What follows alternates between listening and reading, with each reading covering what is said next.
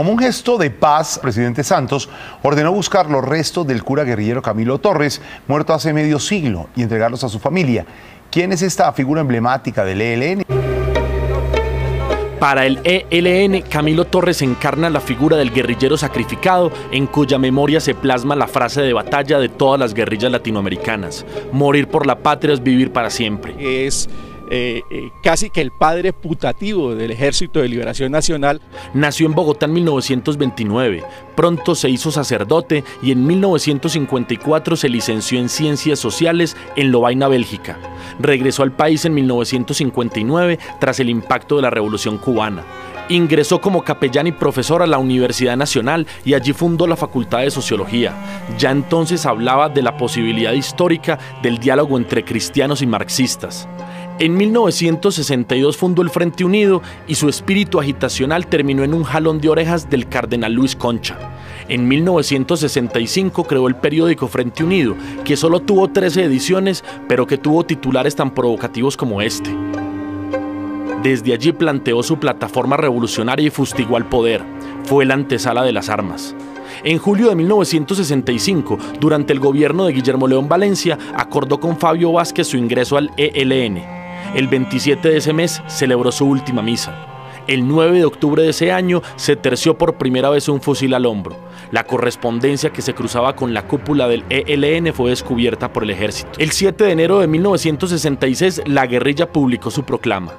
El pueblo sabe que las vías legales están agotadas. El pueblo sabe que no queda sino la vía armada. Desde las montañas colombianas pienso seguir la lucha con las armas en la mano hasta conquistar el poder para el pueblo. 38 días después, el 15 de febrero de 1965, resultó muerto en su primer combate en San Vicente de Chucurí, Santander. Sí, la, figura, la figura de Camilo precedió a la de Che Guevara. Eh, las dos figuras se encuentran en el sentido de que muestran eh, al guerrillero eh, mártir. La Fiscalía, al desandar el medio siglo de violencia del ELN, documentó al detalle su historia y su importancia en el devenir del conflicto. Por orden presidencial, Medicina Legal busca los restos del cura guerrillero. Y la naturaleza de la música es tal que uno dudaría. Un minuto. ¿Tiene usted una banda? no, no, Entonces no toca Hop o canciones con títulos extraños y difíciles. No, no, no, no, no. tocamos música que ha sido compuesta para la gloria de Dios. Pero a mí no me hace querer bailar. Desde el planeta Tierra, transmite para todo el espacio. La caja sonora. Palabras, pensamiento y resistencia. La caja sonora. sonora. Cucho, Cucho, cuente pues hermano, cuente pues hermano, cómo sigue todo, pa. No, Nea, te sobra playa y te falta patio. La caja sonora. La caja sonora. La caja sonora. En una coproducción de Alternativa Media, sin permiso punto info y Caja Sonora Radio Web. La caja sonora. La caja sonora. Hola, hola, mijito. Caja sonora única. En las montañas sólidas, el guerrillero con su madre amada le enseñaba en forma combativa. Quería ver su madre liberada, le enseñaba en forma combativa Quería ver la madre liberada. Camilo Torres, nuestro combatiente, liberación o muerte le esperaba. Su sangre derramó el continente, pensando que a su pueblo liberaba. Su sangre derramó el continente, pensando que a su pueblo liberaba. El Evangelio liberador nos compromete a luchar unidos y a organizar las masas. Pensemos bien que están en nuestras mentes los mártires que rompen las murallas. Pensemos bien que están en nuestras mentes los mártires que rompen las murallas. Oye, oye, oye, oye. Es que si seguimos especial de la caja en homenaje a Camilo Torres Restrepo y nada, pues, pues parce, creo que hay varias cosas importantes que decir. La primera es que esos materiales que les he enviado sonoros eh, obedecen como a distinto, distintas estrategias que nosotros hemos tenido acá desde lo colectivo en Medellín para recuperar como esas memorias alrededor de Camilo Torres Restrepo que han estado muy presentes en las organizaciones comunitarias, especialmente de esas que nos hemos dedicado también como, como a escudriñar, que, que son las de los, las comunidades tugurianas de los 60 y los 70, ¿sí o qué? De hecho, ese audio pues que, que, que escucharon ahí de las escuchas cantándole esa, esa canción a Camilo, que fue una creación de Efigenia Velázquez, una lideresa muy fuerte que tuvo el, el Tucurio Fidel Castro eh, desde el punto de vista artístico. Es cantada por las tugurianas en el 2018 en un evento conmemorativo que hicimos alrededor de los 50 años de Golconda, del movimiento Golconda, el movimiento pues de sacerdotes rebeldes que se formó en Colombia en el 68, que eh, si bien se llamó movimiento sacerdotal, tenía una participación muy significativa de mujeres de algunas religiosas y de laicos y laicas también, ¿cierto? Fue una amalgama un poco ahí muy interesante, pues que, que representó pues como una vaina muy importante eh, en el desarrollo de la teología de la liberación en Colombia. Y pues la insistencia con la memoria de Camilo cada febrero obedece también a, a la reivindicación no solamente eh, de, de, de su muerte, ¿cierto? Sino también de su natalicio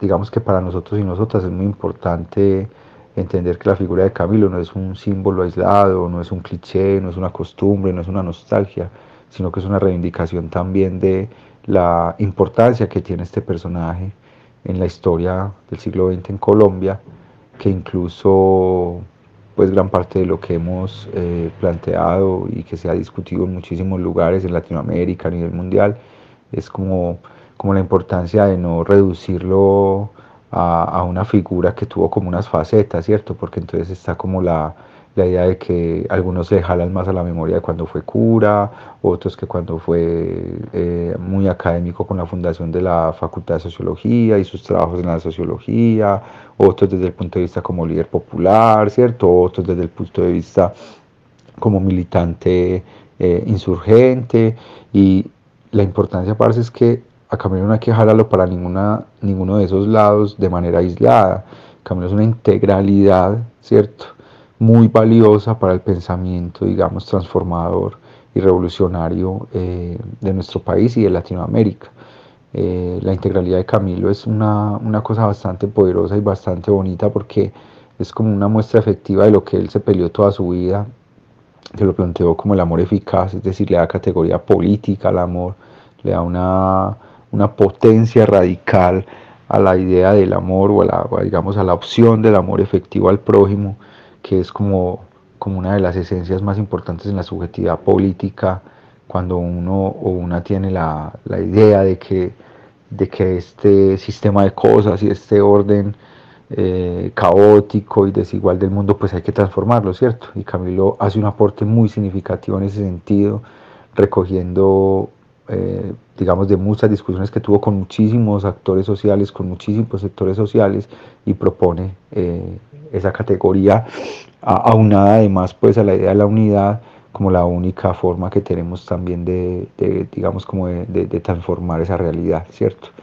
Entonces, la idea de la caja, pues, en homenaje a Camilo, es como un poco reivindicando eso, como un poco eh, seguir ahondando en esa necesidad de que la memoria de Camilo y la historia de Camilo no se tome como una cosa, como una, como una historia de un, de un personaje que fue muy ingenuo y que quiso, eh, sí, muy idealista, transformar todo y, y, se metió a la guerrilla y lo mataron a los cinco meses y no, pues sí, tal. O sea, no, creo que la potencia de, de su pensamiento, de, de, su, de, su, trabajo político, de su, de su racionalización también, alrededor de la importancia de la organización, de la unidad, de la colectividad. Eh, su propuesta, como, como, como lo decía ahorita, de, del amor eficaz es una, una, una postura bastante eh, importante para las prácticas, eh, digamos, como organizativas, porque también hay una reflexión muy profunda en esa categoría frente al tema de lo ético, de cómo, de cómo algo en la militancia y en la organización y en la colectividad tiene que pensarse, es el asunto ético, ¿cierto? No pensar en que vamos a ser coherentes, pues, 100%, o, o que somos los faros éticos, pero que sí la ética debe ser un, una columna vertebral en todo nuestro quehacer, digamos como transformador. Caja Sonora Única.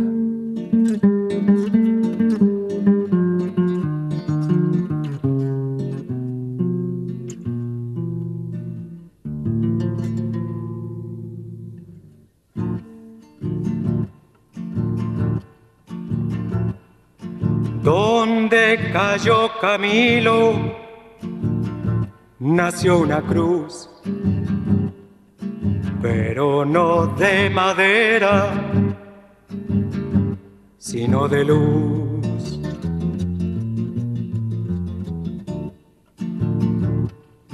Lo mataron cuando iba por su fusil.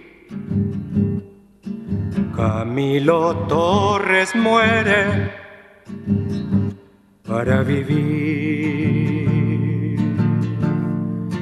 Cuentan que tras la bala se oyó una voz. Era Dios que gritaba, revolución.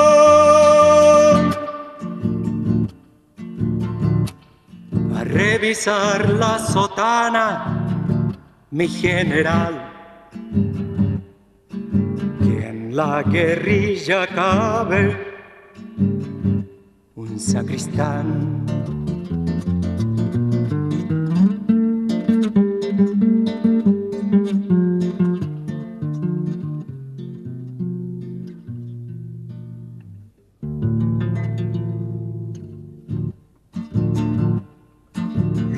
Clavaron con balas en una cruz.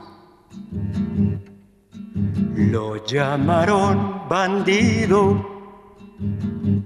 como a Jesús.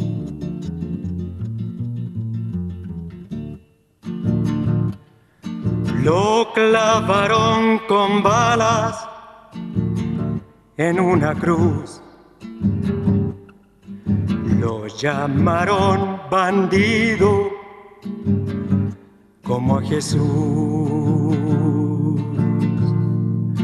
Y cuando ellos bajaron por su fusil, se encontraron que el pueblo tiene cien mil, cien mil caminos prontos a combatir.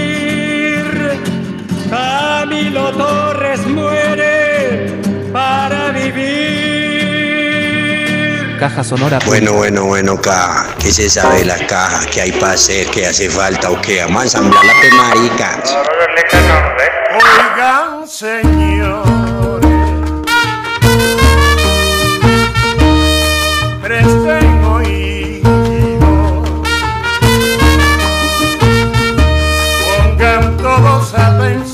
Profe, mi profe, mi profe. Y la caja sonora está lanzando sponsor propio, marca propia. Se trata de Habanero Soul, una experiencia para magnificar la intensidad de los sabores al comer. Se trata de un ají de molienda de especies y variedades de habanero. Se cultivan, se producen y se consumen a lo largo de Centroamérica, del norte de Sudamérica y de la Amazonía. Y Habanero Soul, marca propia de la caja sonora, es un nuevo producto que estamos comercializando en botellitas de 25 gramos con una molienda selecta de habanero chocolate fermentado y ahumado en México, del estado de Michoacán y de variedades que ancianitas en el Putumayo, tras un proceso de moqueado y ahumado de cuatro días aproximadamente en sus fogones rústicos, producen una variedad de más de 30 habaneros deshidratados que al ser molidos quieren unas tonalidades frutales, cítricas y de humo bastante peculiares para los sabores que ancestralmente han consumido por allá en esa región del amplio Amazonas latinoamericano. Ya saben, Habanero Soul, para que la audiencia de la caja sonora recuerde, tenemos marca propia, sponsor propio. Eso va mi prove. Samplelo en la caja sonora.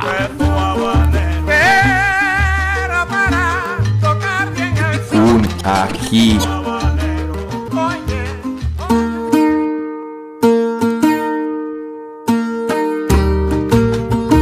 Y a nombre de El Ají Habanero, el emprendimiento de la caja sonora, vamos a escuchar nuevamente el discurso de Camilo Torres en el año de 1966. Ya lo habíamos lanzado en la edición pasada de la caja sonora, donde estábamos anunciando precisamente este especial de aniversario el natalicio y la muerte de Camilo Torres Restrepo.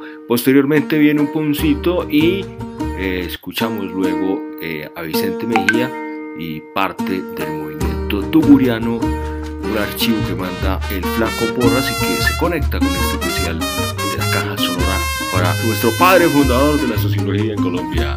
Ah, verdad, de, de, de todo, todo, todo, no solamente padre de la sociología y padre de la iglesia católica, padre de todo, mi padre. Oigan, señores, presten oído,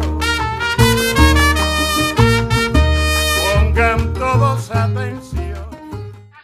mucho, pero que como lo hago por lo que es esencial en mi vida sacerdotal, en mi vida cristiana, que es la realización eficaz del amor al prójimo, cambiando o tratando de organizar este movimiento para cambiar las estructuras en favor de las mayorías, entonces creo que es un sacrificio que vale la pena. Pero seguramente,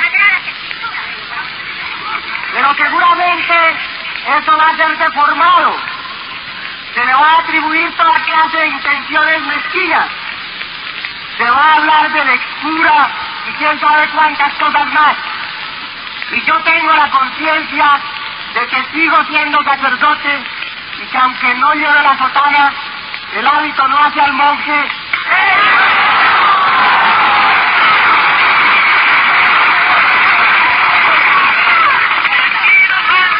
Y lo que me hace, lo que me hace fundamentalmente sacerdote es hacer que mis hermanos se amen entre sí en una forma eficaz.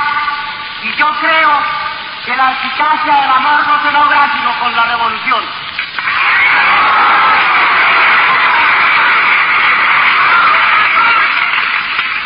Pero de todas estas deformaciones y de tantas más sobre movimientos populares, sobre lo que hagan los que están luchando en el campo, los que están luchando en la ciudad, los que están luchando en cualquier terreno, porque ya hemos dicho que todos los revolucionarios son nuestros amigos, todos ellos se tendrán que ver representados en este periódico y tomaremos la vocería de todos los revolucionarios contra todos los antirrevolucionarios.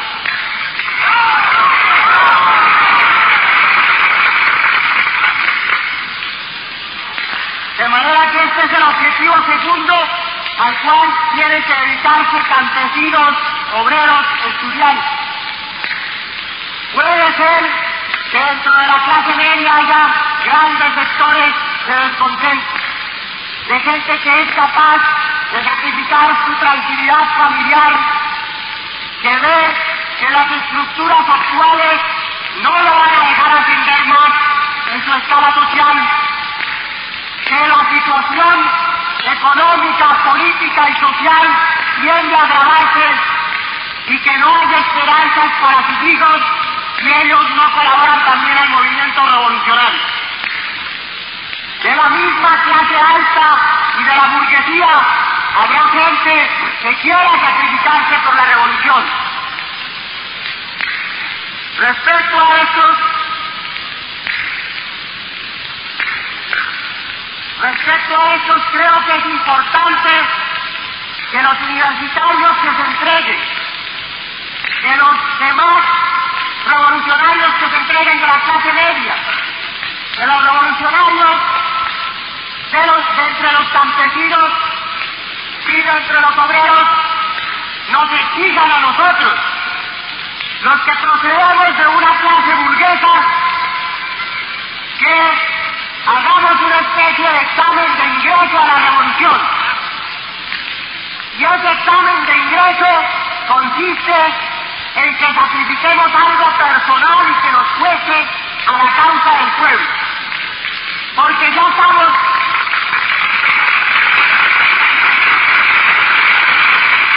ya estamos cansados de discursos, ya estamos cansados de promesas. Cuando vemos un movimiento masivo, veremos cómo se juntan a ellos una cantidad de oportunistas de última hora que querrán usufructuar ese movimiento. Nosotros no rechazamos, nosotros no rechazamos a nadie. Y como cristianos, yo creo en la contrición de corazón. Y que puede ser que una persona haya mal en sus tiempos anteriores, pero que ahora está decidido a sacrificarse por el pueblo. Pero con una condición, que veamos que sacrifica algo que le cuesta, ya sea de su tranquilidad personal, ya sea su, de su dinero, ya sea de su actividad, pero que haya algo que le cuesta y que lo comprometa para que, si no, el pueblo no lo va a recibir.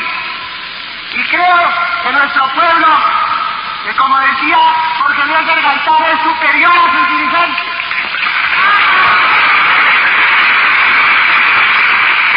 Tiene ya, tiene ya el olfato y, el olfato y la malicia indígena suficientes para saber cuál es el oportunista, para saber cuál es el que está aprovechando el ambicioso, el personalista.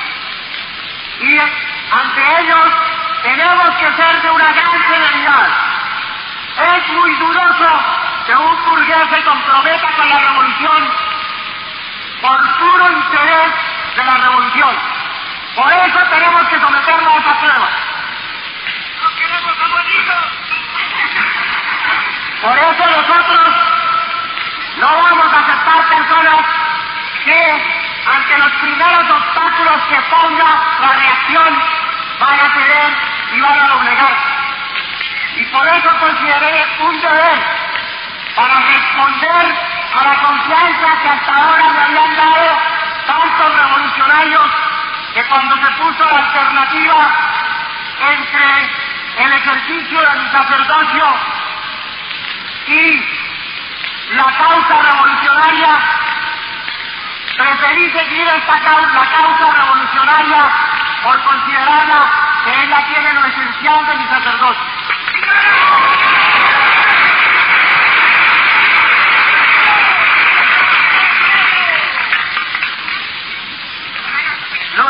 También pueden contribuir o podemos contribuir con lo que tengamos. Y debemos también recurrir a esos líderes de base, a los líderes sindicales, a los líderes de acción comunal, a los líderes estudiantiles para contribuir, para ayudar, para apoyar en una forma eficaz. Es importante entonces que nosotros veamos lo que ha pasado hasta ahora y comencemos con una mucha mayor exigencia en disciplina, en organización de cuadros, en eficacia de lo que hemos venido hasta ahora. Tenemos que abandonar el carnaval y comenzar ahora en serio la revolución.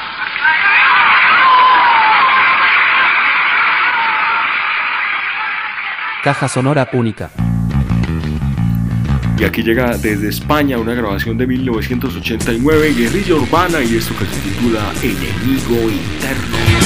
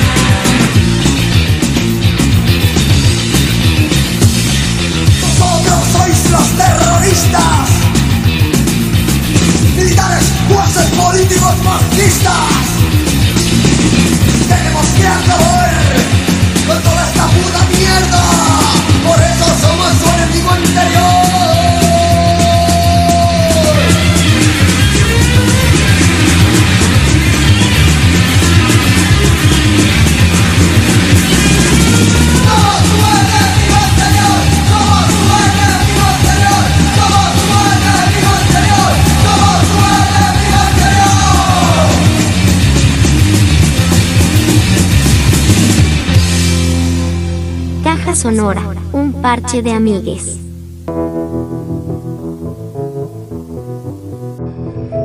Vamos a escuchar un audio en el que el padre Vicente Mejía convocaba en la organización de la base comunitaria en Moravia al orden de una cooperativa a través de la cual eh, estaban en la gestión y en la inversión de recursos y tenía lugar pues eh, mucha visibilidad de lo que podría suceder ahí con el destino de los recursos porque siempre no sepan ustedes que no es solo en el actual gobierno de corte progresista en Colombia el pacto histórico que se pone en marcha una mirada de escrutinio rigurosa sino toda una vida ha sido sobre todos los proyectos progresistas, el modus operandi de poner tela de juicio sus acciones, sus inversiones y el destino de los recursos. Y esto era lo que tenía para decirle en ese momento a Tugurianos, el movimiento de Tugurianos, el padre Vicente Mejía, a propósito de una cooperativa a través de la cual estaban movilizando recursos. San Pedro, mi profe.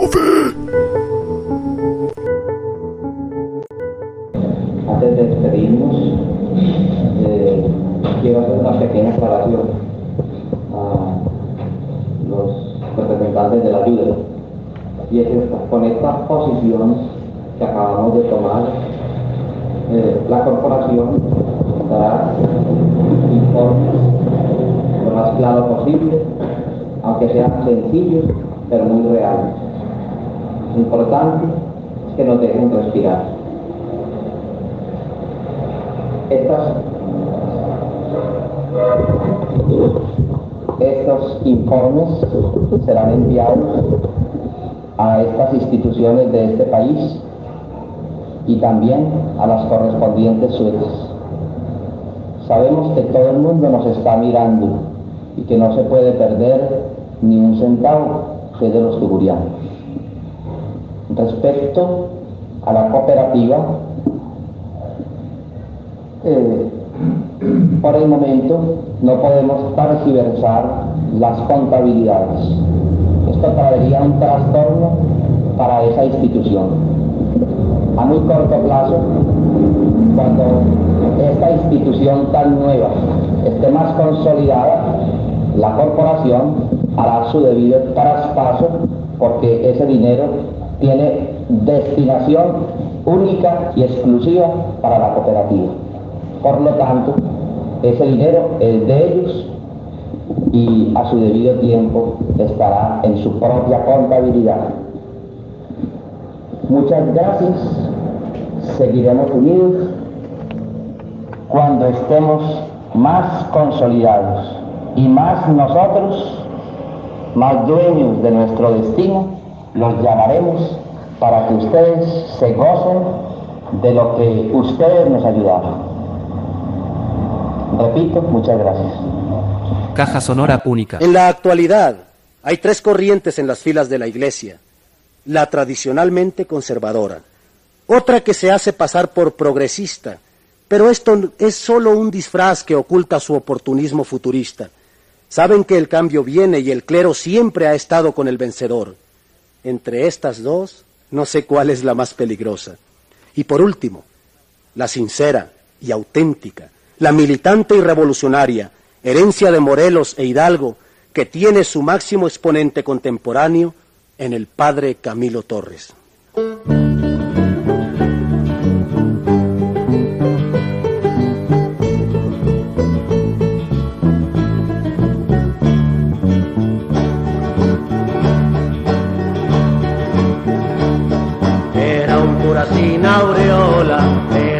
Cura sin rosario, era un cura sin santuario, era un cura proletario. Le quitaron la sotana, la estola se la robaron, le quitaron las sandalias y al monte lo remontaron. Cuando se sintió desnudo, sin cotón ni camiseta, se vistió de verde olivo y oficia con metralleta.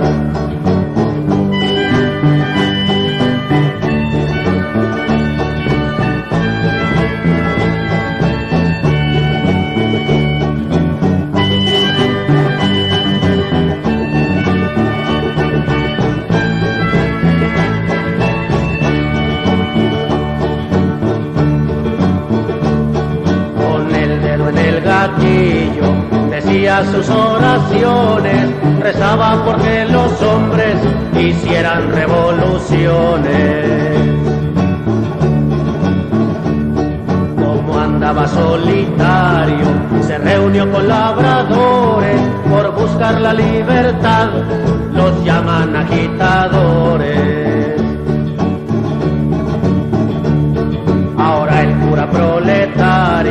Dejó de ser milagrero, ya no es cura mercenario, ahora es cura guerrillero.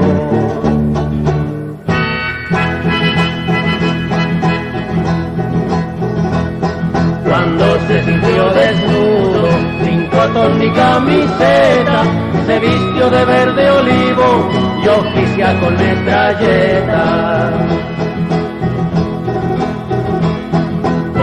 El dedo en el gatillo, decía sus oraciones, rezaba porque los hombres hicieran revoluciones, hicieran revoluciones, hicieran revoluciones. Parte, bueno, entonces para contextualizar lo que fue el evento, nada, es solamente decir que es un evento en el marco de la conmemoración del natalicio y muerte de Camilo Torres Restrepo, que normalmente se hacen algunos eventos en febrero, y fue un evento convocado en la Casa Cultural Localidad Secreta por las organizaciones Periferia, Ecos Disonantes, Comuni, la Asociación Campesina de Antioquia y otras más, de cara pues como a la necesidad de reflexionar sobre el legado del amor eficaz de Camilo trayéndolo pues como mucho a los retos también que se tienen hoy en las organizaciones y en el que hacer digamos pues como político también en los territorios. Entonces nada, eh, ahí está como el audio con la participación de tres, mujeres, tres compañeras y la participación mía también ahí. de distintos procesos sociales del oriente antioqueño, una compañera teatrera, una compañera que viene de la vieja data de los procesos de la, de la teología de la liberación, otra compañera también del oriente que trabaja con el Festival de la Chicha y la Soberanía Tílica, y yo por parte pues, de Común y el colectivo dedicado a la, a la recuperación de la memoria depositada en los archivos alrededor de la teología de la liberación. Entonces ahí está en gran parte del evento. Todo bien.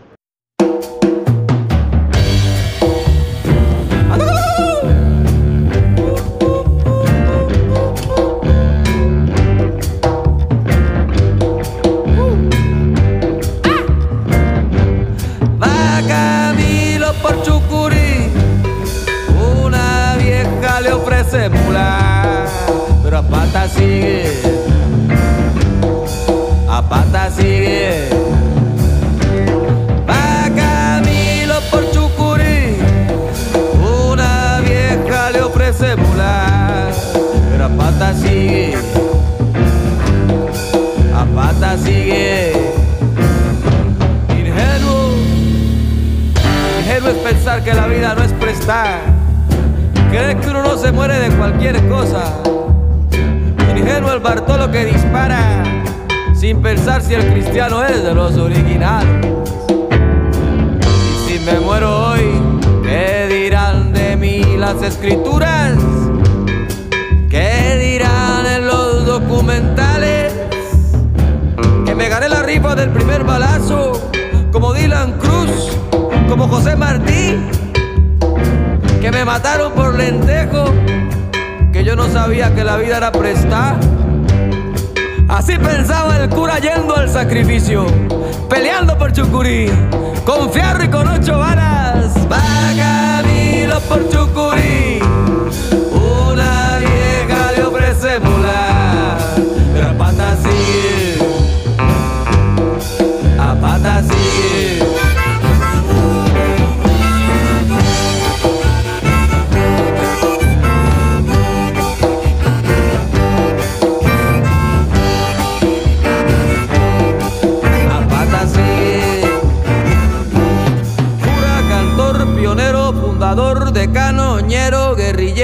percutero, proleto, santo y coleto.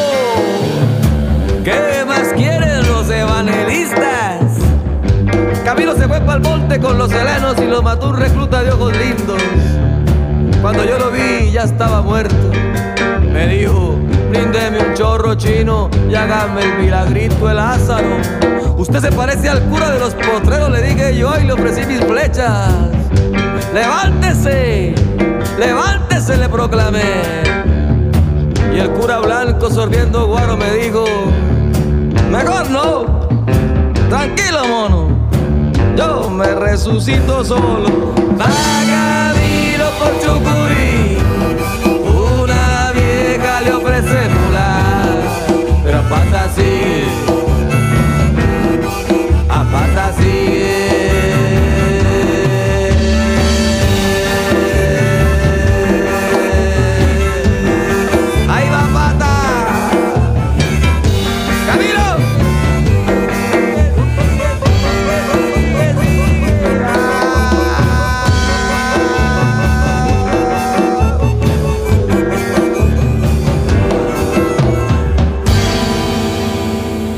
Caja sonora única. Eh, no solamente las asambleas, sino qué otra acción tendríamos que desarrollar si queremos transformar. Y algo que tú tocaste en una de esas palabras que utilizaste es volver la mirada al territorio. Y el territorio no como un espacio muy grande, sino es donde, en el territorio, que yo estoy en una vereda, pero en esa vereda en qué sector yo estoy incluyendo.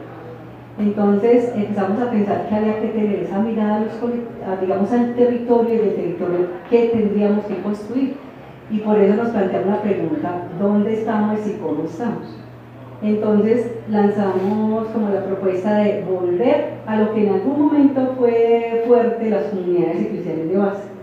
Pero esta vez no la retomamos como una comunidad eclesial porque lo hemos hecho más desde una colectividad y no depende, digamos, de un, de un nexo directo con la eclesialidad, ¿cierto? Lo eclesiástico, sino desde seres humanos que nos encontramos, que construimos y que podemos hacer juntos. Y hoy el trabajo está, esta mañana inclusive estábamos con los espacios de aquí de Medellín, y es lo que hoy queremos rescatar de ese amor eficaz, desde la transformación desde lo más chiquito, pero tenemos que empezar a que la gente se vuelva a tener el deseo de unirse, de caminar juntos, porque recordemos que eso ha sido el rompimiento también social y político de este, la hegemonía que es romper los colectivos y volver a la gente mucho más individualista, solo mire su necesidad personal, pero no una construcción colectiva.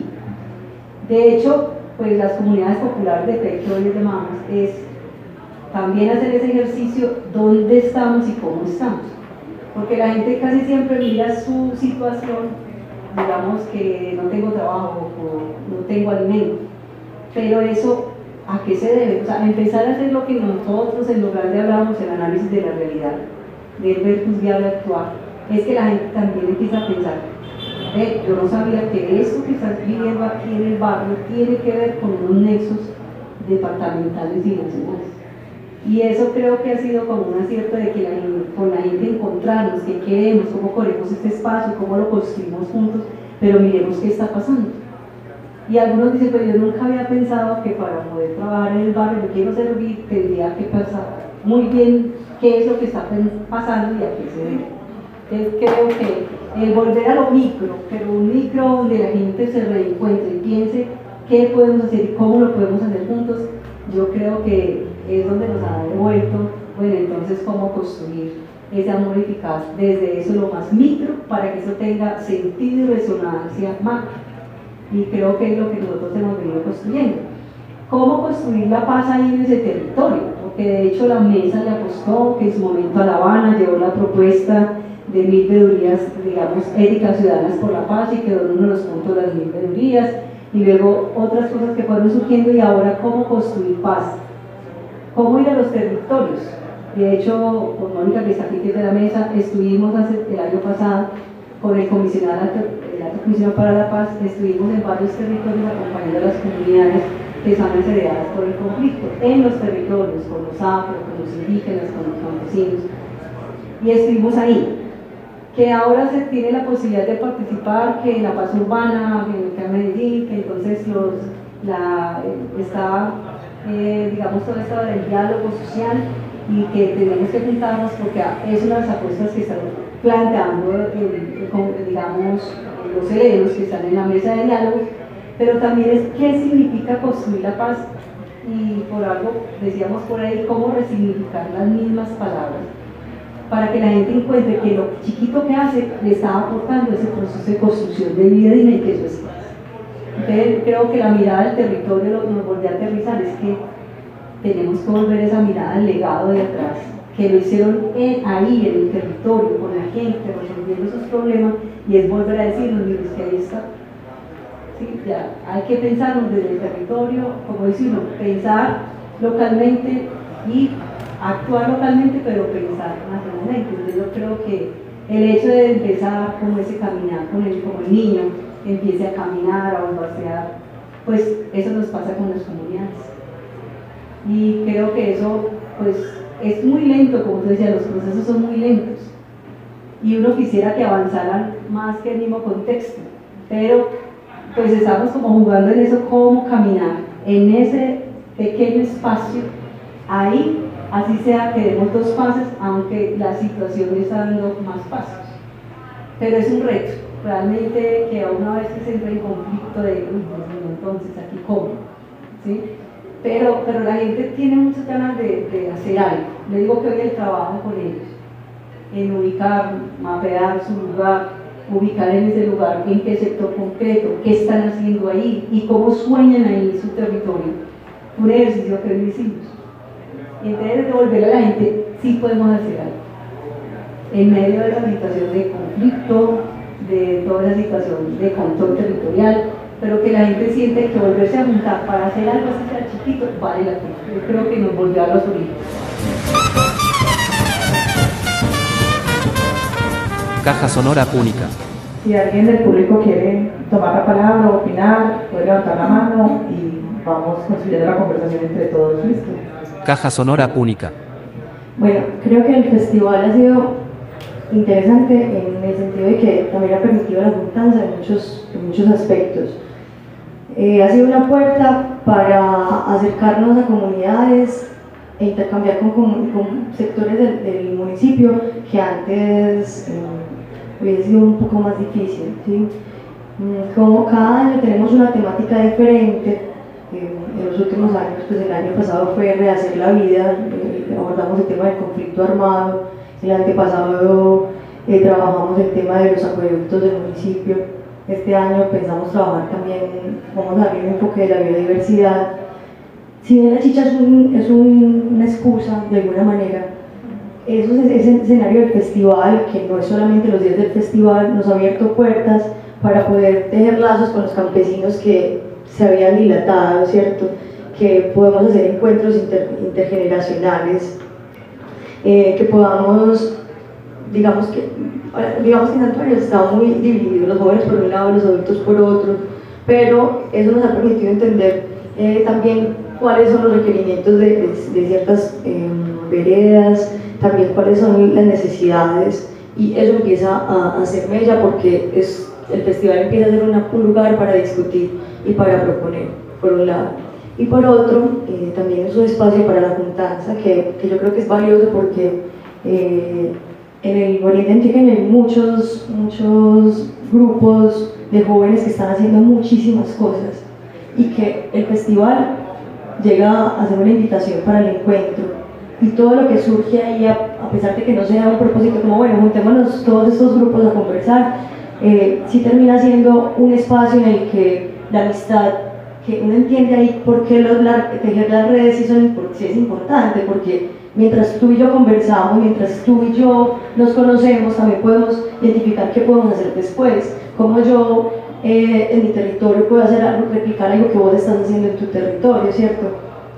Y que eso también se va, se va como ensanchando.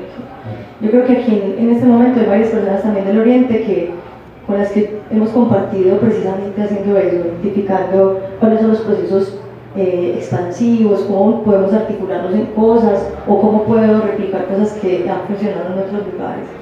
Mm, y que así vamos terminando siendo un montón de personas que nos vamos teniendo, nos vamos uniendo también con esa paciencia y lentitud, pero...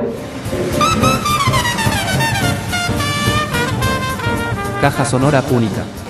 Que de acuerdo con lo que decían, creo que eh, hay un primer territorio por explorar y, y creo que es- soy yo misma. O sea, ¿Cómo soy yo? Eh, este primer territorio que identifico desde el amor y de- desde también la transformación que quiero tener conmigo para llegar a una eficacia como lo decía ahorita. Y, y en esa lógica secuencial es que desde mi convicción me voy encontrando con otras personas que también tienen ideas de quizá de cambiar el mundo, quizá de cambiar el entorno, de cambiar su territorio o de, o pensarse colectivamente lo que quizás muchas personas dijeron que no se podía pensar o no se podía lograr, ¿cierto? Como lo ha logrado el Festival de la Chicha, como lo han logrado, pues bueno, varios procesos. Entonces creo que eh, bien importante, eh, si cada uno y cada uno lo hace con esa convicción, ahí, ahí hay una esencia del amor. Si yo hago lo que quiero, seguramente lo hago con amor y apasionada y si me junto con otras personas que están dispuestas también, yo creo que ahí ya hay eh, una revolución y una eficacia. Pues yo creo que esa es como la primera semilla eh, que se puede plantar para, para empezar a la transformación. Caja Sonora Púnica. Yo creo que la propuesta del amor eficaz es concreta. Es decir, uno podrá reflexionarla, analizarla en el pensamiento de Camilo, reconocerla como una categoría política, ¿sí? Pero incluso retomando también pues como la palabra de las compañeras que me acompañan es, es muy claro, es la importancia de conspirar y organizarse. O sea, sencillo, pues sencillo en decirlo, ¿sí? Pero en una síntesis, gracias Sol, no es más que eso, que conspirar y organizarse. Lo que pasa es que conspirar y organizarse no es, o no debería ser, porque tampoco pues lo sabemos todas, hemos estado aprendiendo un montón, no es más también que poner como la agudeza en lo que realmente nosotras y nosotros podamos hacer. Porque muchas de las casi que frustraciones también, por ahí en estos días leíamos un texto donde se reflexionaba alrededor de, como de, la militancia frustrante, ¿cierto? Como esa militancia que frustra, porque es como la que siempre espera, la que uno ve que no avanza para ningún lado, la que empieza a atacarlo a uno porque ah, esos procesos se acabaron, eso.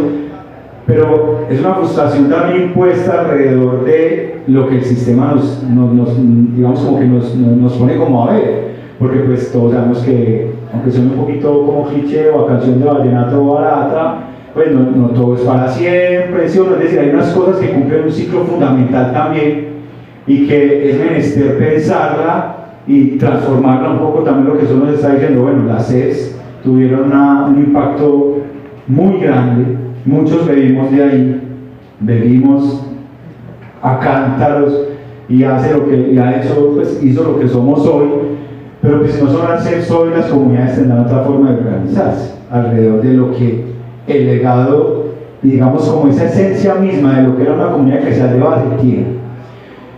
Y otra de las cosas importantes que están ahí es que Cambio legó esta propuesta en todos y en todas.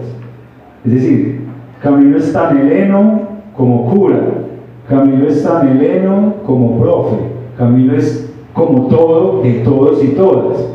Y uno de los grandes problemas hoy que nos ha costado, digamos, en esa reflexión es que todos queremos a Camilo a nuestra manera. Y Camilo es de el pueblo, pues, sí, el pueblo, digámoslo pues así. ¿sí? Camilo de todo el mundo. Entonces, por allá los anarcos en algún momento, o a los que teníamos alguna fijación también ahí súper extraña entre cristianismo y anarquismo, era como, no, pero es que anarcocamilismo, ¿eso qué puta va a ser? ¿Sí o qué? Porque nuestra rigidez, la militancia rígida, ¿sí? No permitió entender que eso también hacía parte de esa necesidad organizativa que teníamos en ese momento. Vimos que había un compañero, Mateo Kramer, reivindicado como anarcocamilista, yo creo más que nadie. Por ahí un amigo también, también lo conoció. Entonces es como que el reto hoy es que hasta nos han dicho, pero y entonces esos papeles, y ustedes insisten, e insisten, y que los archivos, y muchas cosas, claro, y lo vamos a seguir haciendo, ¿sí? Porque no es una mirada nostálgica de que en ese papel vamos a encontrar la respuesta a la necesidad frente a los problemas que tenemos de manera individual, colectiva y estructural, pero van a ser la posibilidad de encontrar como esa, como esa raíz o como ese ápice de lo que a nuestra manera hoy y con las necesidades hoy pues podemos realizar.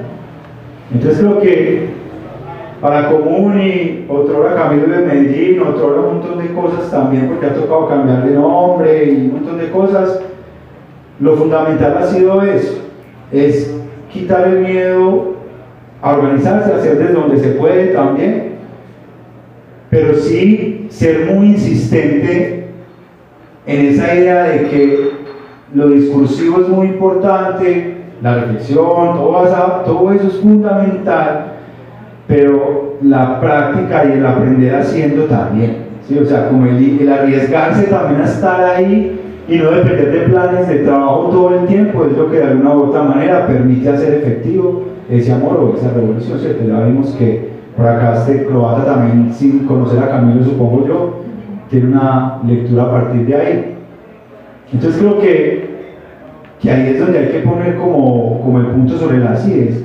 Ahorita estaba mirando la mesa de allá adelante, que tiene unos stickers muy bellos, y yo, para ser sincero, yo ya siento una cosa muy rara cuando veo, un- cuando veo una imagen de Marta Rodríguez por ahí, porque ha sido una mujer que creo que todos y todas hemos admirado un montón, y pues su trabajo es descomunal, al lado de Jorge Silva y con la NUC y un montón de cosas, pero hoy para, para nosotros y nosotras desde hace un año, dos años creo que fue que se lanzó la modificación el documental, ha sido una cosa bastante fuerte para nosotros y nosotras porque sentimos que ese documental hizo retroceder un montón de luchas, un montón de acumulados, de gente que ya no está hoy, con un relato de que Camilo fue un ingenuo, O sea, nosotros quienes hemos abanderado una idea muy, digamos, no purista, pero sí que Camilo nos representa humanamente mucho,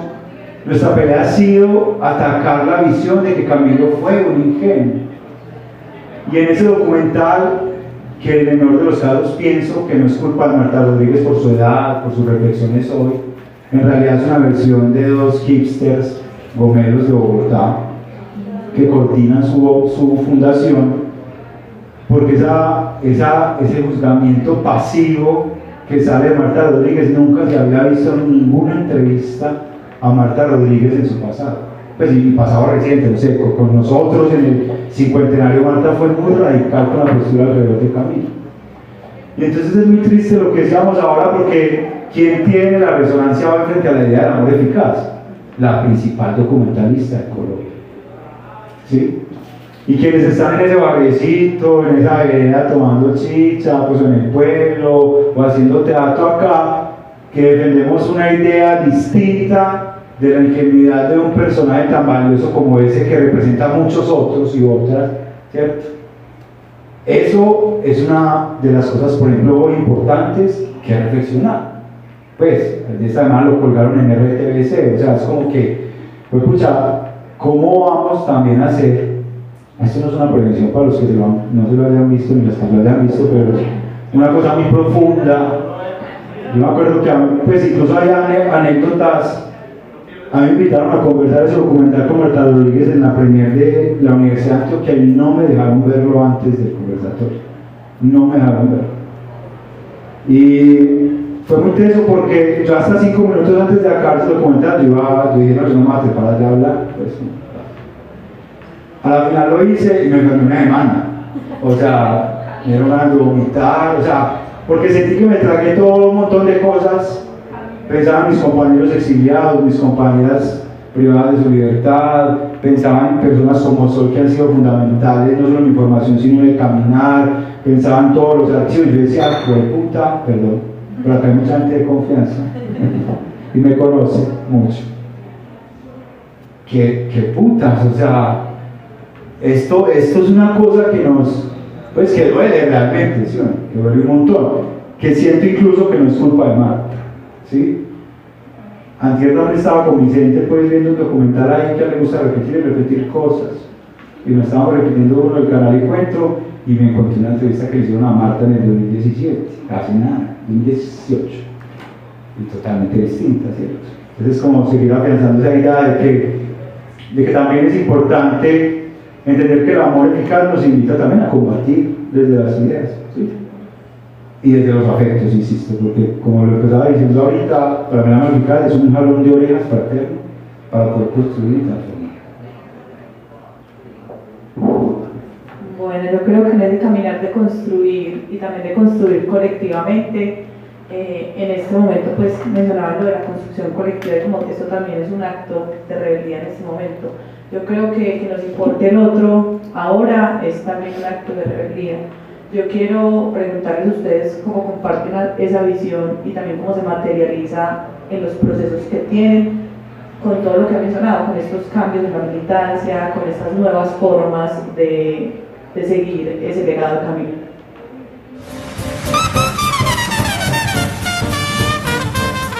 Caja Sonora Púnica.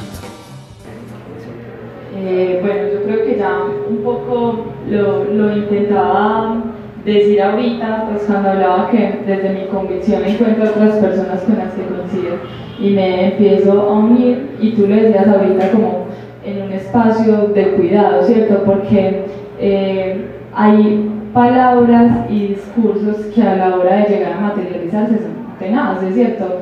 Vos quieres hacer muchas cosas, pero sabes que en ese proceso te vas a confrontar con una cantidad de gente que te quiere eliminar del camino, por decirlo así, pero o quiere, mm, quiere entorpecer todos estos procesos porque no es fácil, ¿cierto? Por más genuino que sea, por más querer hacerle el bien al otro, pues van a haber una cantidad de sistemas y dinámicas que te lo van a impedir, ¿cierto? Entonces, eh, de entrada, unirse y tener un colectivo, yo creo que ya nos exige una cantidad de cuidados con el otro, con la otra y con una misma.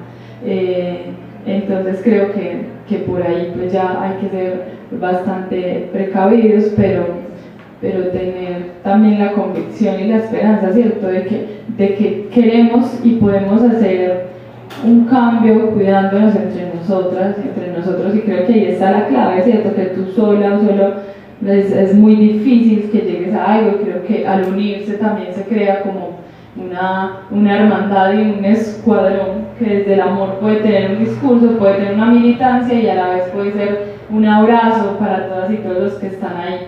Entonces creo que mm, desde unirse y desde el amor y, y hacerlo, sí, consciente, porque también Camilo decía como para que el amor sea verdadero hacia el otro debe ser eficaz, pero eso va más allá de las meras palabras, ¿cierto? Y que le falta para que no se vayan como hojas en el viento, entonces creo que es hacer real ese abrazo de quiero construir contigo, eh, quiero transformar contigo, eh, cuídame también. Y en el camino, mientras que vamos en esa exigencia, nos, nos cuidamos y cuidamos a los que piensan diferente, a los que están haciendo sus otras luchas también desde sus convicciones y, y a nosotros y a las personas a las que, a las que podemos llegar. Caja Sonora Única. Cuando yo las escuchaba pensaba, bueno, entonces, eh, en lo práctico, cómo se da como estas circunstancias, y son varias cosas que nosotros nos ha llevado a que tenemos que, inclusive lo que llamamos elegantemente romper paradigmas, y romper también eh, lo que es la resignificación de las palabras. Uno eso porque ¿Qué significa para una gente que está en medio del conflicto hablar de paz? O ¿qué es paz? ¿Y qué se hace para la construcción de ello? Uno, eso. Dos, que la gente pues está en esa lucha de no solamente la sobrevivencia, sino el bombardeo de unos medios de comunicación que no le informan, sino que la desinforman. Y entonces, ¿cómo entender qué es lo que está pasando en su territorio? y a nivel general. Y encontrarse que eh, la diversidad de pensamientos por todo lo que nos han dicho hace mucho rato y cómo empezar como a lo que dice de colonizar el pensamiento, pero hacerlo con la gente para que pueda sentir por qué se tiene que unir, por qué tiene que reclamar sus derechos, o sea, y, y partiendo de que si hay una posición política es que nos vamos a construir conjuntamente para pensarnos que hay que romper y hay que ver qué vamos a hacer juntos para que eso cambie. O sea, el primer, las primeras barreras son los pensamientos de, descubrir que lo que la gente está pensando y está trabajando y creemos que hablamos el mismo idioma, pero a la hora después de discutir cómo es que vamos a hacer la cosa nos dan cuenta que estamos todos parados de distinta orilla, pero cómo aprender qué es lo principal para que lo que se construya no se estudia por posiciones, sino de ver qué es lo que realmente hoy se necesita para actuar. Y es, no es fácil, porque de todas maneras uno se encuentra pues, con la diversidad de, de pensamientos, de edades, y si no, bueno, ¿y aquí cómo conjugamos? Y yo creo que esa es la tarea de ahora, qué resignificamos y cómo construimos juntos. Y que eso es una situación no que no es fácil. Y poder tener esa capacidad de leer el momento para poder decir lo que hacemos, si es eficaz o no. Y que eso no es fácil. La gente en, la asamblea que tuvimos este año empezaba a decir lo que había cosas que nunca se le había preguntado o que la habían desinformado. Y yo creo que eso es lo que es cómo construimos continuamente. O sea, hay cosas que hoy tuvieron un sentido, pero, o ayer lo tuvieron, pero hoy no lo tienen y volver a resignificar para saber qué queremos hacer juntas y juntos no es tan fácil. Entonces, pues para nosotros ha sido el dónde estamos, cómo estamos y hacia dónde queremos ir. Es esa construcción de ahí hacia dónde queremos ir desde lo más pequeño. Para pensar, es posible que sí podemos pensar y hacer otras cosas. No es fácil en el sentido de que pues juega mucho también las dinámicas, de, la, de donde ha venido la gente en su historia personal y familiar. Y no es fácil porque los lenguajes de hoy no son los mismos de ayer. Y para ahora, para, nosotros, por ejemplo, una pregunta eh, que tú lo dijiste al comienzo y es frente a la juventud. Y creo que todavía los que ya somos más mayorcitos, porque yo creo que soy casi la abuela la mamá de muchos, es, no es fácil encontrar cómo hacer ese relevo generacional. Nosotros nos hemos planteado nivel de la misa ecuménica, a nivel de la CONSOC, y no es fácil, porque los lenguajes son muy distintos. Pero porque sean distintos, no es posible que encontremos un punto de encuentro. Y para nosotros sigue siendo la pregunta hoy, ¿cómo llegar a los jóvenes? Yo los veo a ustedes eh, con todas las cosas que están haciendo. El mismo teatro, yo sé que la misma música. Pero ¿cómo empezar a generar eso? Que esos otros lenguajes que no son llenos de palabras, sino de cosas que van más allá de la palabra, sino del sentimiento y lo que nos, puede, nos une y que nos hace un sentimiento de cercanos, ¿cómo lo vamos a construir con la juventud? Y para nosotros es un, un, reto de que todavía no hemos encontrado la, la respuesta y no sé si la vayamos a encontrar, pero yo creo que, que sí nos tenemos que lanzar y así nos equivoquemos en encontrar cómo, cómo nos dialogamos con los lenguajes de los jóvenes, para mí es un reto ¿sí? de cómo se no sé, pero que sigue siendo como, bueno, si queremos construir individual o colectivamente. Y este, y este legado no se pierda, porque es que la pregunta es cómo seguimos dejando huella y cómo la dejamos y a quién la dejamos. Pero esa huella seguramente que se ha de reconstruir por los sujetos que van llegando de acuerdo a su tiempo, a su época, pero que no se pierda como lo esencial de esa construcción de la vida. Entonces, para nosotros, para mí misma, es un reto. Es un gran reto porque pues, todo cambia, nada, nada permanece, pero hay que ver que sí permanece. Caja sonora única. Eh, quería volver a formar con una cosita, pues, ¿cierto? Muy puntual y era que, eh, pues digamos como en esto que estamos conversando, incluso como reconocer que es importante generar este, pues que, que terminando febrero, si todavía estamos en febrero, ¿verdad? Que nos acoge pues como toda esta memoria, pues hagamos una charla y un espacio que no sea vida y obra de Camilo y tal, pues eso ya, pues eso hay que hacerlo, pero es muy, pues yo, digamos, como que reconozco mucho que la invitación y la motivación sea conversar y actualizar un poco eso que hemos conversado un montón de veces, que es como este espacio. Entonces, yo por acá traía esto como un poco en la reflexión y es que, y es esto, dice, algunas revoluciones han tenido maneras extrañas de suprimir los derechos, perdón, perdón. Ay, bueno, acá, independientemente de cómo los revolucionarios sean revolucionarios, a menudo se limitan a, a destruir a los adversarios políticos, a rehacer las máquinas de la escuela y los medios de comunicación, a abrir la propiedad y a dejar intactos los arreglos amorosos y la estructura de la familia. El amor parece curiosamente impermeable al cambio político. La radicalidad del amor debería entenderse como una reflexión sobre el potencial revolucionario del amor lo que significaría liberar y emplear su energía para la transformación social.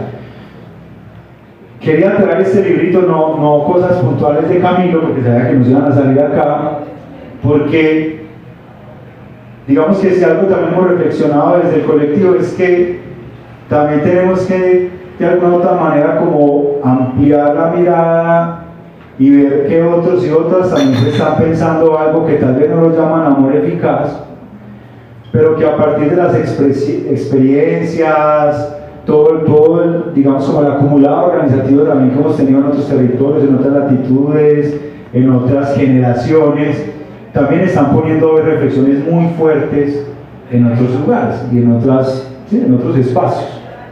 Porque incluso creo que eso que planteas hoy también ha sido algo que hemos planteado nosotros y nosotras, y es la pregunta de, ¿realmente si será un relevo generacional?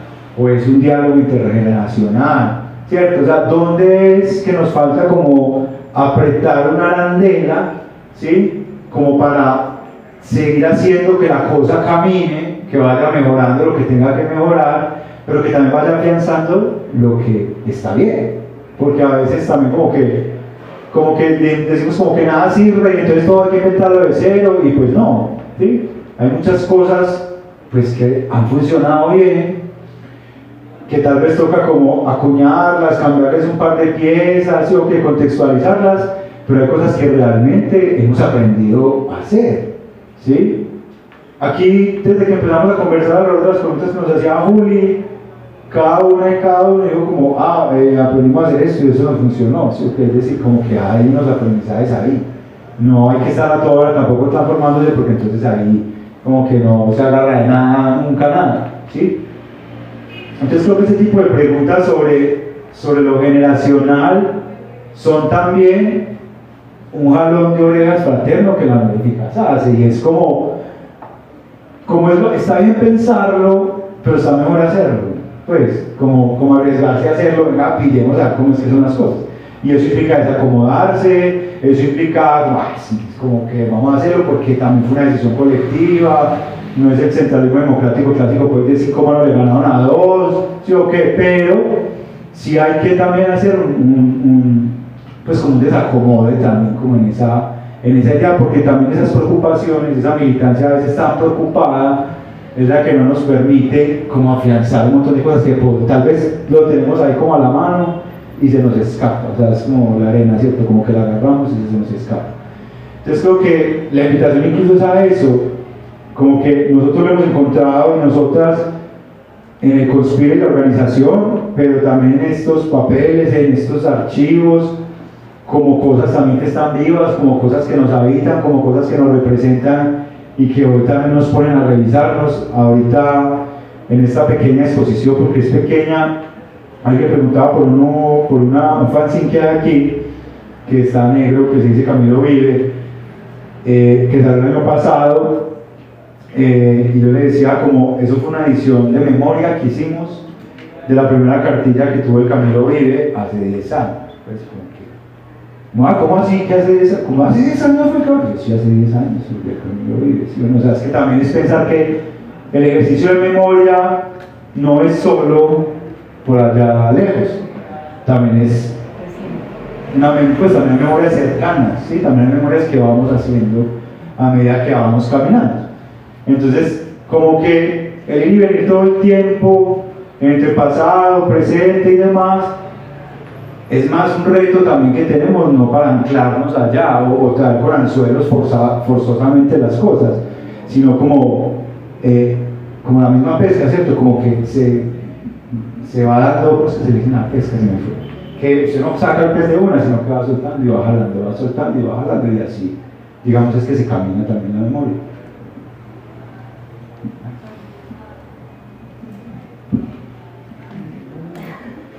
Que, bueno, la pregunta es, es cómo se replican ciertas militancias y esas formas de actuar también. eh, desde la per- perspectiva del amor eficaz, yo siento que yo no puedo hablar directamente del festival. A ver, es que eh, desde mi perspectiva, es una perspectiva muy personal, yo eh, tengo que hablar de, de un grupo de personas, de gente que se, pues de gente que ni siquiera es un grupo en específico, sino que es, que es como algo que se moldea, se estira, se encoge, que es muy móvil.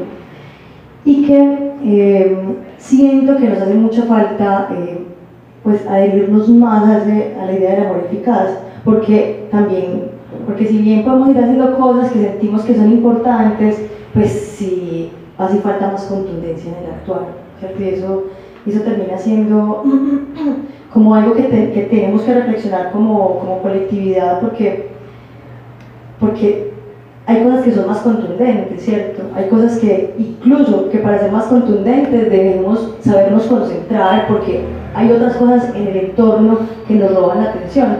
Créanme que, que un festival como, el, como este que estamos construyendo nos roba mucho también de, de lo que podríamos, del tiempo y de la energía que podríamos estar teniendo en otros lugares. Estoy quemando acá horrible, pues porque, pero estoy siendo muy honesta con algo que yo pienso.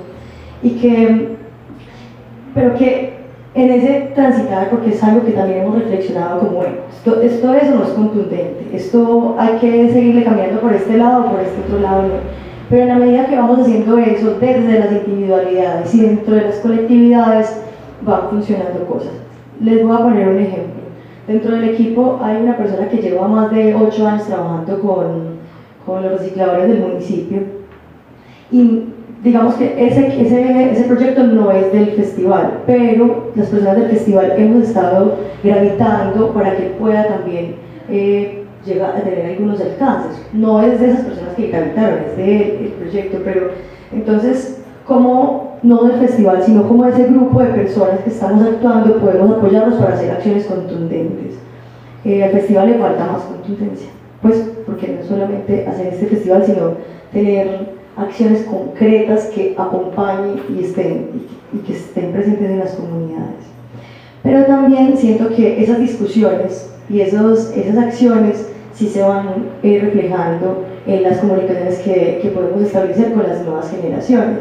Y hablo de nuevas generaciones porque si bien yo eh, tengo 30 años, hay personas de 25, de 20 y 18 que se están involucrando también en esos ejercicios de pensamiento y también de, participar en otros escenarios que, que, son, que son importantes en el municipio. Para concluir, siento que falta, que falta y que, y la, mi palabra es contundencia y más acción, pero que, que es una necesidad, primero que se están logrando cosas, pero que es una necesidad de seguir reflexionando sobre eso, sobre esas capacidades y sobre cómo sí podemos incidir aún más y que siempre estamos en falta también, pues como que yo creo que calmarnos eh, ese ejercicio de, pensar el territorio y actuar en el territorio eh, es, nunca, es, nunca se colma, ¿cierto? Siempre tiene que ser un requerimiento para el espíritu, Esa es una pregunta que tengo abierta, no, no puedo responder con consistencia. Yo quisiera que Y es como... ¿Quieres? Sí. Vale, Biblia pues no, claro, el lado compañero me alegra de eh, no, es lo siguiente, pues eh, ya Mateito estaba diciendo, estaba demorada en pedir la palabra porque me pica. Eh, muy feliz de estar aquí en este lugar con tanta gente querida y pues especialmente también los jóvenes, por supuesto que sí, de quienes si no estuvieran estos espacios con los jóvenes en muchos momentos que en lo personal he vivido, pues creo que no hubiera sobrevivido. Y digo por cosas fuertes que me tocó liderar, que fueron los jóvenes los que me salvaron el espíritu y me hicieron ver que todo es posible. En el caos también, desde el caos. Eh, Quería decirle, por ejemplo, a los compañeros de la compañera del Festival de la Chicha, por ejemplo, ellos, y será un diálogo posterior, tienen una potencialidad y una mina que ellos mismos no lo reconocen de lo que tienen. Yo me la gozo, por ejemplo. Y desde el amor eficaz, eh, la participación allí es un poco en clave de lo que, que plantea Sol. El solo escuchar eh, las catarsis y probar todas las chichas y que me reciban como la abuela del festival a que pruebe la chicha de este año, la cerveza de Daniel y saber de sus vidas, de sus dolores y en medio de la chicha me cuenten cosas muy tristes de sus proyectos de vida. Y allí hagan la catarsis y en medio de eso encuentren otras cosas y al salir del festival luego me digan, mira, encontré esto, ¿sabes qué? Me hago rasgar la camisa y puta por el territorio. Y esa es, por ejemplo, una potencialidad ahí, desde sentarme y delante de yo, por ejemplo, soy feliz escuchando que me lloren, que se limpien los mocos con mi camiseta, que me digan nadie me ama, soy una ostra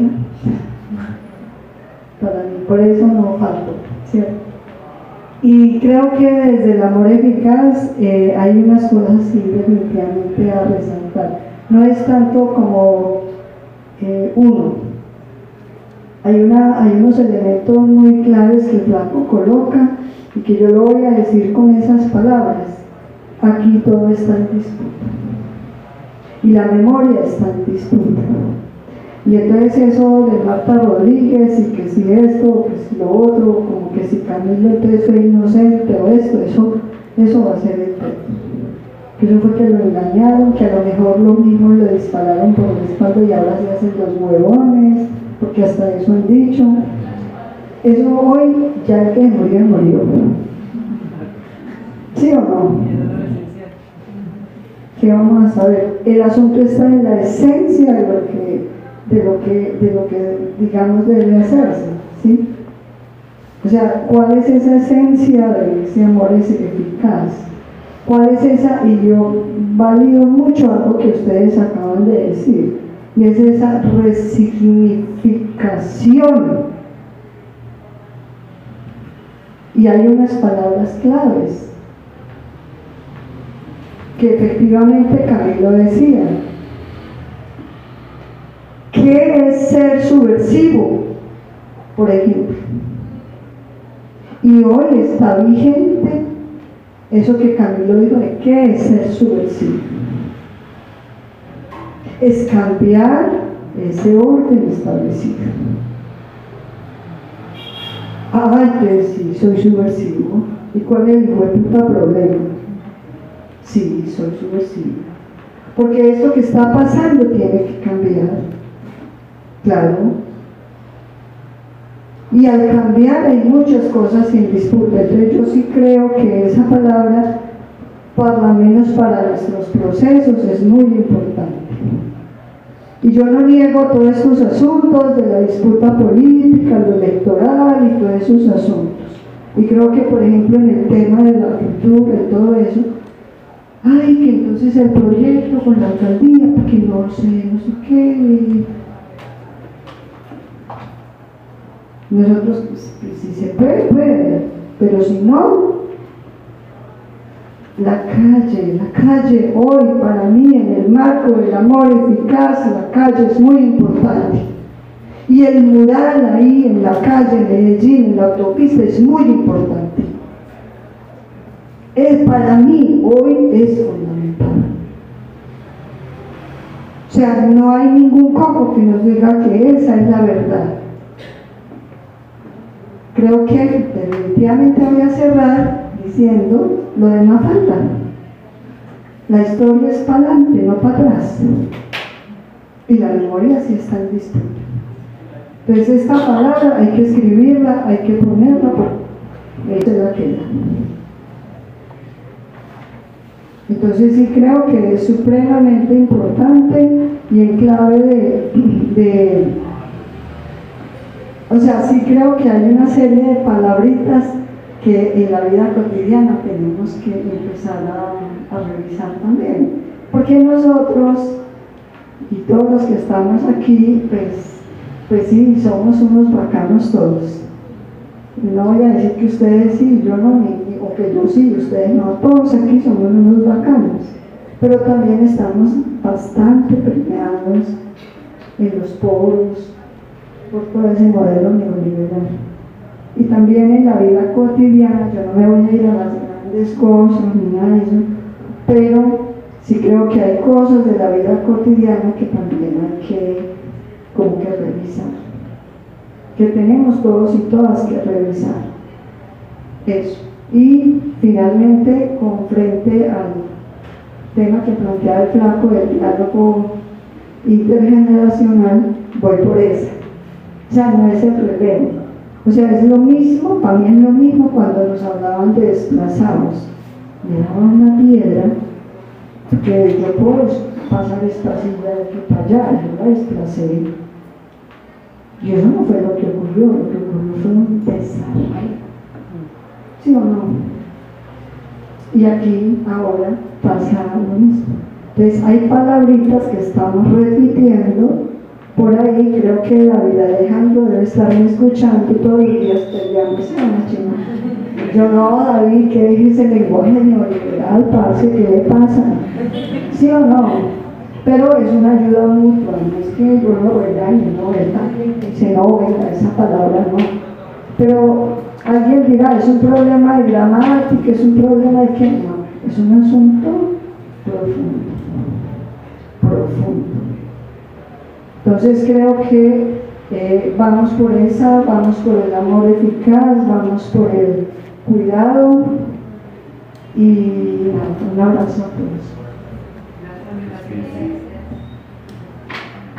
Eh, pues que a mí me pasaba cuando hablábamos ahorita del relevo generacional y que me preguntaba también lo mismo que te ves, cómo, pues me lo preguntaba en muchos ámbitos, cuando uno está apuntado como de perder las esperanzas y es como, parce, yo cómo soy eficaz, ¿cierto? Cómo no me quedo en el discurso, cómo no estoy haciendo por hacer y no llego a la contundencia, ¿cierto? Y eh, pues digamos que en mi, en, mi, en el caso personal, pues que soy, mm, digámoslo así, peque, como en este proceso, pero igual he tenido un montón de ganas, un montón de hambre, un montón de expectativas como por querer transformar desde lo pequeño, pero desde mi quehacer y, y aprendiendo al mismo tiempo, entonces me pregunto cómo no, no me quedo en la palabra y como no empiezo solo a reproducir un discurso que me han enseñado, pues porque también la historia y la memoria hay que eh, verla con lupa, ¿cierto? Porque hasta qué punto me cuentan cómo ha sido todo y yo entonces replico y replico, sino que también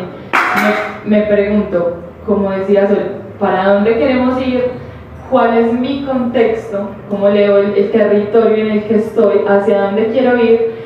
y así no sea contundente con, e, con ese objetivo, decía Galeano que el, el horizonte, o en este caso la, las utopías a lo que yo quiero llegar, pues me permiten al menos estar caminando, ¿cierto? Entonces yo sé que quiero llegar allá y quizás sea muy complejo concretar ese objetivo, pero los pasos que voy dando van siendo semillas y a la vez van siendo eh, ejes de transformación, ¿cierto? Porque creo que eso fue lo que en algún momento a mí me tocó. Muchos procesos en el Carmen y en el Oriente fueron dejando semilla en mí y quizá ahora yo tenga esa ambición de caminar también con ellos desde mi realidad, desde mi contexto, desde mis búsquedas, desde el teatro, porque entonces yo me pregunto, ¿es eficaz mi quehacer teatral?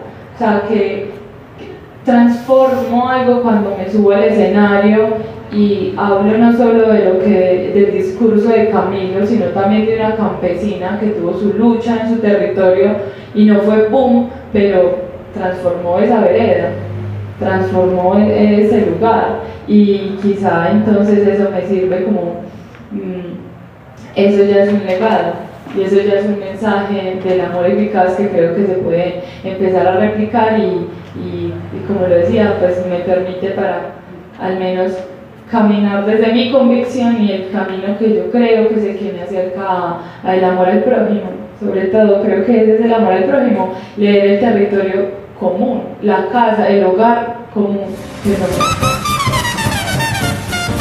Caja sonora pública. Eh, creo que una cosa que nos ha venido pasando y es, eh, una cosa es el análisis de la realidad, pero en esa realidad cómo analizamos nuestras prácticas.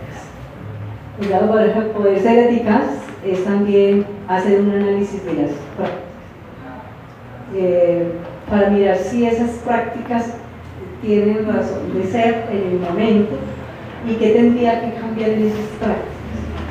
Yo creo que el volver a mirar nuestras prácticas nos va dando también un horizonte en donde tuvimos la clave para ciertas cosas y en donde fallamos.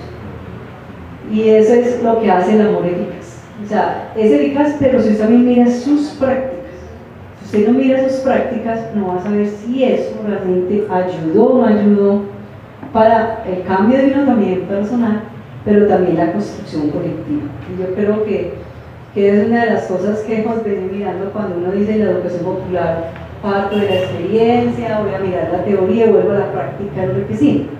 Entonces, en las prácticas es cómo las enriquecemos a partir de ese análisis de cómo vemos esa práctica, cómo leemos esa práctica, para uno decir entonces por dónde es que aquí caminamos. Entonces creo que es fundamental ese punto, para mirar si somos eficaces.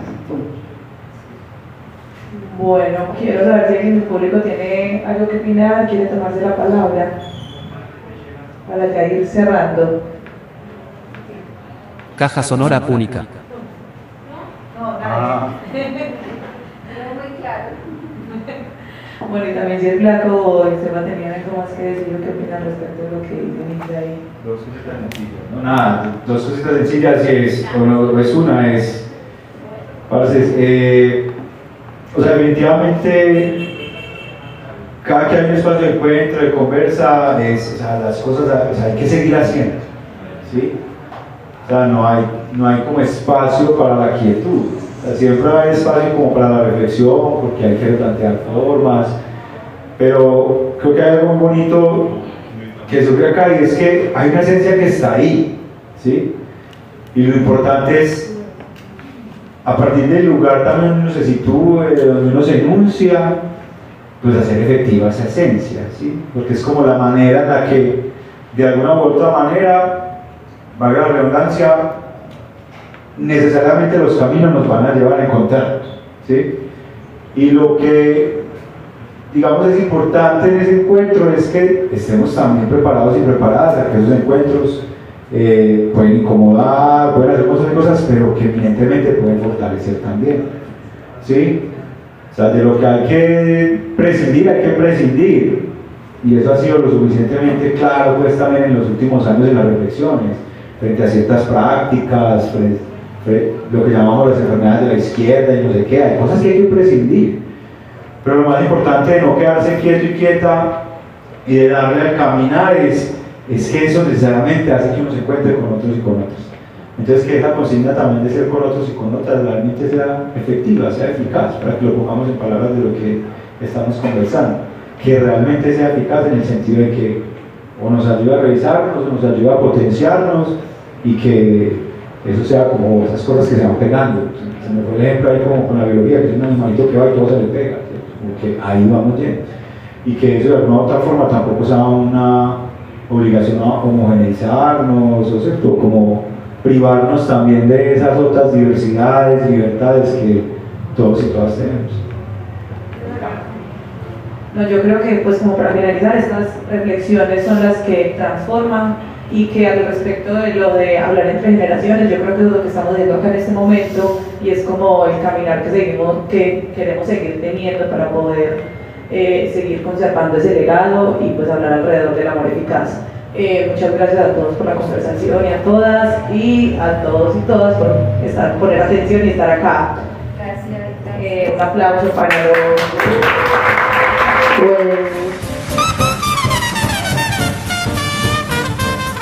Caja Sonora Única.